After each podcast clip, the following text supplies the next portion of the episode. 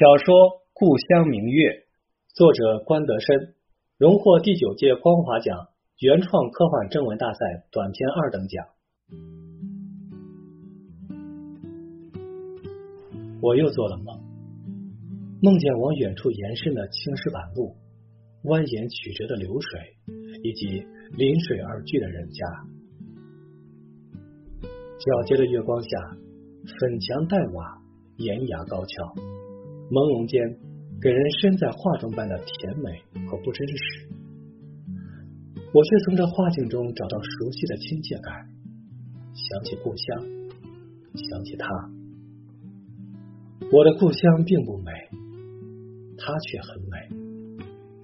半个月前，拆迁队把梦中这个江南水乡夷为平地。我开着挖掘机，沿着那条石板路隆隆前进。那些经历百年时光、被风雨和岁月刻满深浅印记的青石板，在高锰钢打造的履带下化为碎石。梦醒后，天上的月光依然皎洁，如梦中的一样美。我身处一栋四层建筑楼顶，除此以外，四周各处都是推平了的断墙碎瓦。我就这样躺着，望着亘古不变的月光。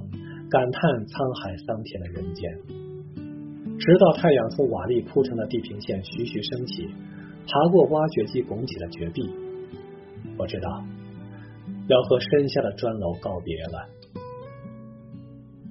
这是一座建于二十世纪初期的红砖建筑，四层高，拱形窗，水刷石装饰，采用了中国传统砖雕工艺，保留了中国的传统建筑风格之余。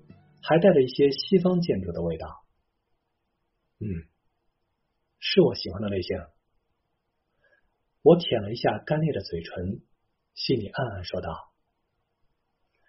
拆迁队的其他人也陆续到齐，在小队长的催促下，我和另外两个驾驶员匆忙跑往废墟空地上各自的挖掘机。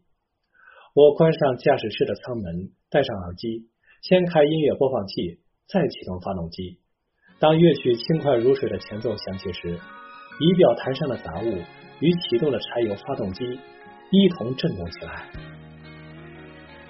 这首歌我挑了很久，它是一部电视剧的主题曲。电视剧以二十世纪三十年代为背景，男女主人公在历史的浪潮中跨越万水千山的爱情故事。歌词响起，我莫名的想到远在故乡的他。仿佛我们成了歌中的男女主人翁，回到百年前，这个建筑拔地而起的年代，在大时代中用热血谱写青春。我脚底一用力，排气管喷出一股黑烟，挖掘机加速向前。我的挖掘机走在前头，它改装了破碎头，可以摧毁大梁和立柱。另外两台分别在左右两翼。被我越抛越远，目标越来越近了。我放慢速度，唯恐那些百年前的艺术设计毁于意外。他们应该完整的毁在我手里，就像品尝一杯足够年份的酒，不溅落一滴。终于，挖掘机在红砖建筑前面停了下来，如同精致的公主裙边上站着的丑陋矮人。我咽了咽口水，用微微颤抖的双手握住左右两根控制杆，让挖掘机前臂贴近红砖墙花纹的中心，然后启动爆破头。砰砰砰砰砰！一面由红砖刻意组砌、镶嵌成美丽图案的外墙，在爆破头的连续冲击下散成碎片。我沉迷古建筑拆除工作，如同美食家遇到珍稀菜肴。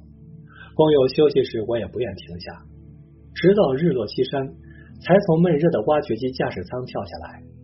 这时候我已经是汗流浃背，而那座融合东西方建筑风格的红砖楼已经倒塌大半，无力回天了。我拿起一块碎砖，闭上眼睛，舔了一下上面美丽的花纹，味道在舌尖散开。那个新旧思想交替的年份，尝起来很有层次感。初尝如普洱，慢慢的在陈味中迸发出雨前茶的清新刺激。终归只有百年历史，味道还不够醇厚。小队长走过来，用厌恶的眼光瞄了我一下，然后竖起拇指，表扬我勤奋。他觉得我是个变态，但喜欢我的工作效率。我没理会他们，把舔过的碎砖收进帆布袋。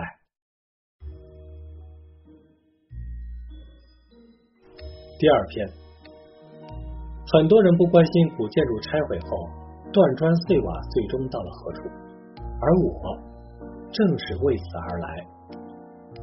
我带着这块雕刻着花纹的砖头，跨越九千公里，来到瑞士西南部。九千公里也许你觉得很远，但如果你知道我为了它特意从一千三百光年外的蓝星来到地球，就不会这样认为了。以前我一直抱怨母星将总部和传送点设在欧洲，到过总部后才知道缘由。在这里不仅有巍巍雪山、幽闭湖泊、静美小镇，而且全年气候温和，可谓暖风熏得游人醉。总部的人也许把故乡也忘掉了。那些家伙一直在等待，等法国和瑞士政府为了加强瑞法之间的经济联系。在月牙形的日内瓦湖之间修建一座连通两国的大桥，再把周边的古堡和葡萄园铲平，发展房地产，这样他们就可以一次争取大量文化碎片了。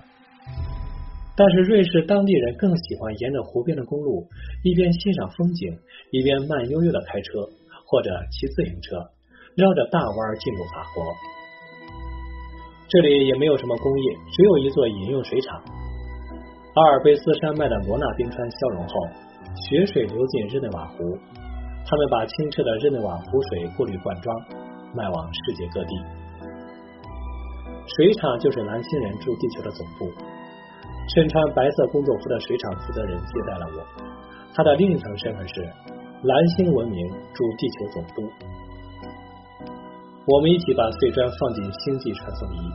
屏幕上显示出这个碎块来源建筑物以及组成建筑物的其他碎片，它们大部分都集中在某个建筑垃圾堆填区，少部分散落各处。直到所有碎片的定位都锁定了，我们才按下传送按钮。传送仪平台上的碎砖和分布在各地的碎片一起，从实体变成半透明，然后彻底消失了。我们有足够能力可以把地球搬空。凭蓝星文明的技术易如反掌，但这是被银河系公约禁止的行为。我们毁灭人类就像打响指一样容易，但是这样做的后果就是银河系联邦也会像打响指一样把我们母星灭了。根据银河系公约规定，为保证银河系文明的文化多元和稳定，文明不得推动其他文明的演变，也不得抄袭其他文明的文化。因此，我们只能在人类主动毁掉自己的历史建筑之后，把这些文化碎片回收，传回母星重建。作为一个捡破烂的文明，我们有这个能力。我来自一个庞大的文明，庞大而不是伟大，因为我们的文明虽然庞大，但缺少文化。我们的衣冠文物处处粗鄙，而根据银河系文化协会的标准，粗鄙不是文化。是没文化。我们的绳子上打结代表一，不结代表零。虽然母星上最先进的绳结计算机可以精确描绘宇宙中的任何事物，但是这只是数据和推算。在银河系文化协会眼中，这和一段打结的绳子没有本质上的区别。我们只有科学，没有文学。你见过有人在绳子上打结作诗吗？